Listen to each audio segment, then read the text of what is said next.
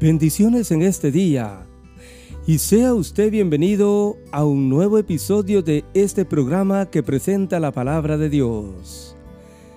A todos nos gusta que nos digan, venid, te invito a una cena, a un viaje, a un helado o te invito a celebrar mi cumpleaños.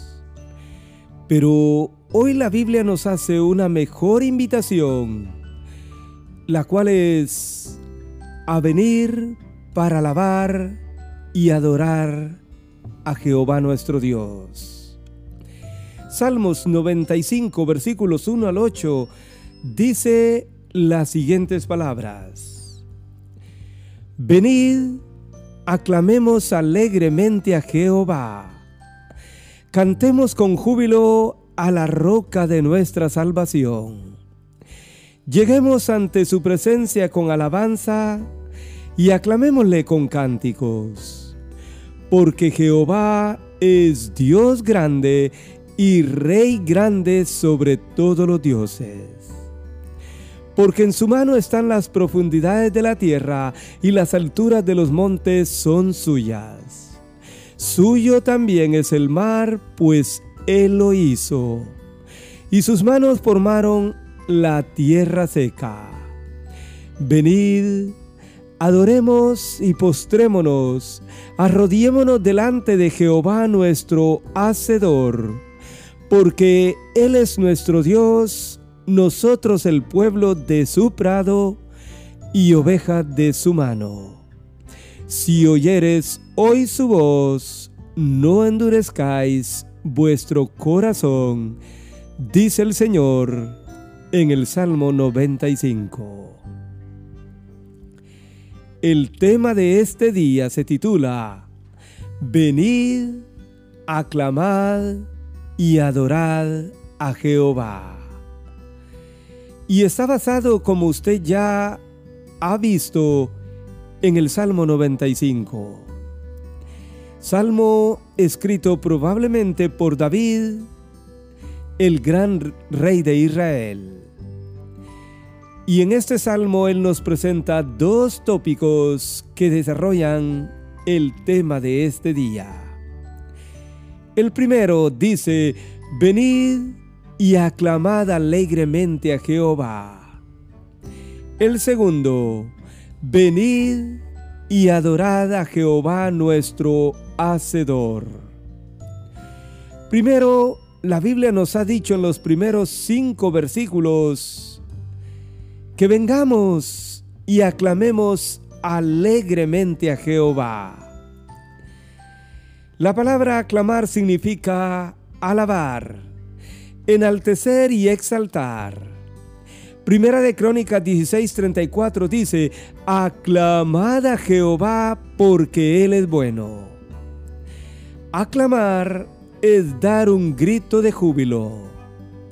Es un ruido de celebración o grito de alabanza. Edras 3:11 dice que todo el pueblo de Israel un día aclamaba con gran júbilo alabando a Jehová cuando se pusieron los cimientos del templo. Hoy nosotros y en todo tiempo, de alguna manera, escuchamos a la gente aclamando al hombre, aclamando a algún deportista o algún personaje principal de la nación o un personaje del cine. Pero la Biblia, la palabra de Dios, amigo oyente, nos invita a aclamar a Jehová, el Dios de los cielos. A darle un grito de júbilo, un grito de alabanza y por ende una ruidosa celebración, porque Él es nuestro Dios. Ahora, la Biblia dice que lo hagamos alegremente. Pero luego nos dice que cantemos con júbilo a la roca de nuestra salvación, que lleguemos ante su presencia con alabanza y que le aclamemos con cántico. Note usted, amigo oyente, cuál debe de ser nuestra actitud si nosotros vamos a venir y vamos a clamar a Jehová nuestro Dios. La Biblia dice que lo hagamos alegremente, que lo hagamos con júbilo porque Él es la roca de nuestra salvación. Pero también que lleguemos ante su presencia con alabanza y que le clamemos o le aclamemos a Él con cánticos. Yo le pregunto, ¿cómo venimos nosotros delante del Señor? ¿Lo hacemos con alegría? ¿Le cantamos con júbilo o con gozo? ¿Venimos ante su presencia con alabanza? Y por último, ¿le aclamamos con cánticos al Señor? Amigo oyente, no hay nada mejor que cantarle al Señor. Cantarle a Él cánticos y alabanzas. Si usted no lo hace, amigo oyente, le invitamos a cantar al Señor. Le invitamos a venir y a clamar alegremente a Jehová puesto que esa es la orden bíblica. Ahora, ¿cuáles son las razones en los versículos 1 al 5 para clamar al Señor? La Biblia dice aquí, porque Jehová es Dios grande y Rey grande sobre todos los dioses. Esta debe de ser amigo oyente, una de las mayores razones por las que usted y yo tenemos que aclamar al Señor. Jehová, el Señor, es Dios grande. Y esa es la verdad. Y además es Rey grande sobre todos los dioses. Dios y Rey es el motivo mayor para que usted y yo, amigo oyente, aclamemos al Señor. Pero luego la Biblia dice, porque en su mano están las profundidades de la tierra y las alturas de los montes son suyas. Suyo también es el mar, pues Él lo hizo y sus manos formaron la tierra seca. Amigo oyente, el Señor es el dueño de todo. Él lo hizo todo. La tierra, los montes, el mar y aún la tierra seca como nos dice la Biblia aquí. Él es el dueño de todo. Y todo está en el control de sus manos, amigo oyente. Por esas razones, la Biblia nos dice hoy que vengamos y que aclamemos alegremente a Jehová, el Dios de los cielos. En segundo lugar, la Biblia nos presenta el siguiente tópico que dice, venid y adorad a Jehová. Así nos han dicho los versículos 6 en adelante. Nótelo nuevamente, dice así, venid, adoremos y postrémonos arrodillémonos delante de Jehová nuestro Hacedor, porque Él es nuestro Dios, y nosotros el pueblo de su prado y oveja de su mano. La siguiente invitación que nos hace el Señor en estos versos es a venir y adorarle a Él solamente. Si la primera invitación tiene que ver con aclamar y cantar al Señor con alegría, la segunda que encontramos aquí tiene que ver con adorar al Señor con una gran actitud llena de humildad. La Biblia nos dice que nos humillemos delante de Dios. Note usted cómo dice. Adoremos y postrémonos, arrodillémonos delante de Jehová nuestro Hacedor.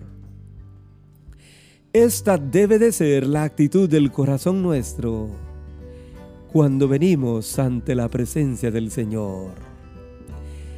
Debemos adorar al Señor, pero debemos hacerlo postrados, arrodillados. Y esto significa doblar nuestra rodilla y humillarnos delante del Señor nuestro Dios.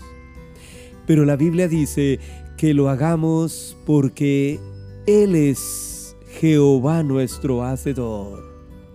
Cuando usted, amigo oyente, hace esto, lo está haciendo delante del Señor nuestro Hacedor.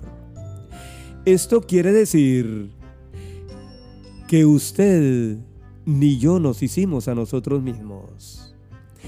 Alguien nos hizo, alguien nos formó, alguien nos dio la forma que usted y yo tenemos.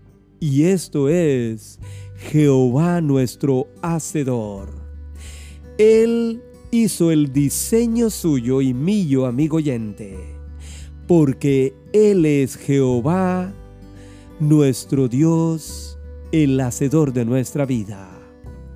Usted y yo debemos reconocerlo y por esa gran razón debemos postrarnos, arrodillarnos y adorar al Señor.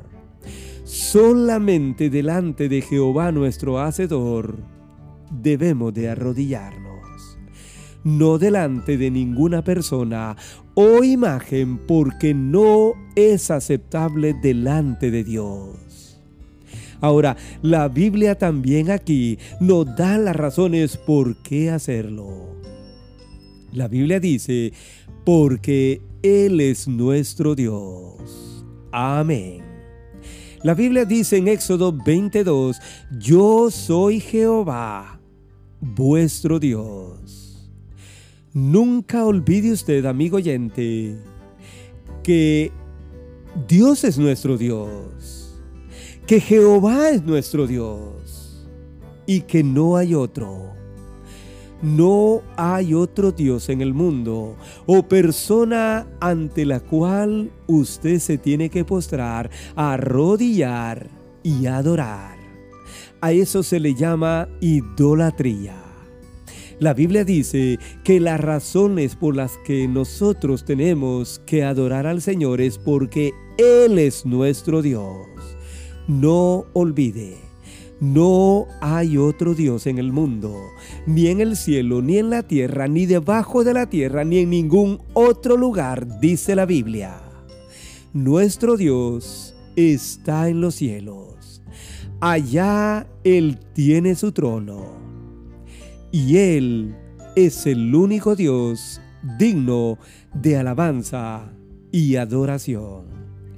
Pero seguidamente la Biblia nos dice aquí, porque nosotros somos el pueblo de su prado y oveja de su mano. Es que pareciera que tanto su pueblo como sus ovejas se olvidan o nos olvidamos que somos pueblo de Dios, que somos ovejas de la mano del Señor. Jesús dijo un día, mis ovejas oyen mi voz y me siguen. Y yo les doy vida eterna y no perecerán jamás. Yo le pregunto, ¿es usted parte del pueblo de Dios? ¿Es usted una oveja más de la mano del Señor? Usted debe seguirlo. Y usted va a disfrutar cada día de la presencia del Señor. En conclusión, la Biblia nos termina diciendo en este Salmo 95, Si oyeres hoy su voz, no endurezcáis vuestros corazones. ¿Y quién no ha escuchado esta voz que ha transmitido la palabra del Señor en este día? Y eso le decimos a usted, amigo oyente. Escuche hoy al Señor quien le ha dicho, venid, aclamemos alegremente a Jehová, y venid, adoremos y postrémonos, arrodillémonos delante de Jehová, nuestro Hacedor. Acepte hoy la invitación que Dios le hace, amigo oyente, y su vida y su hogar será en gran manera bendecido. Que Dios le bendiga.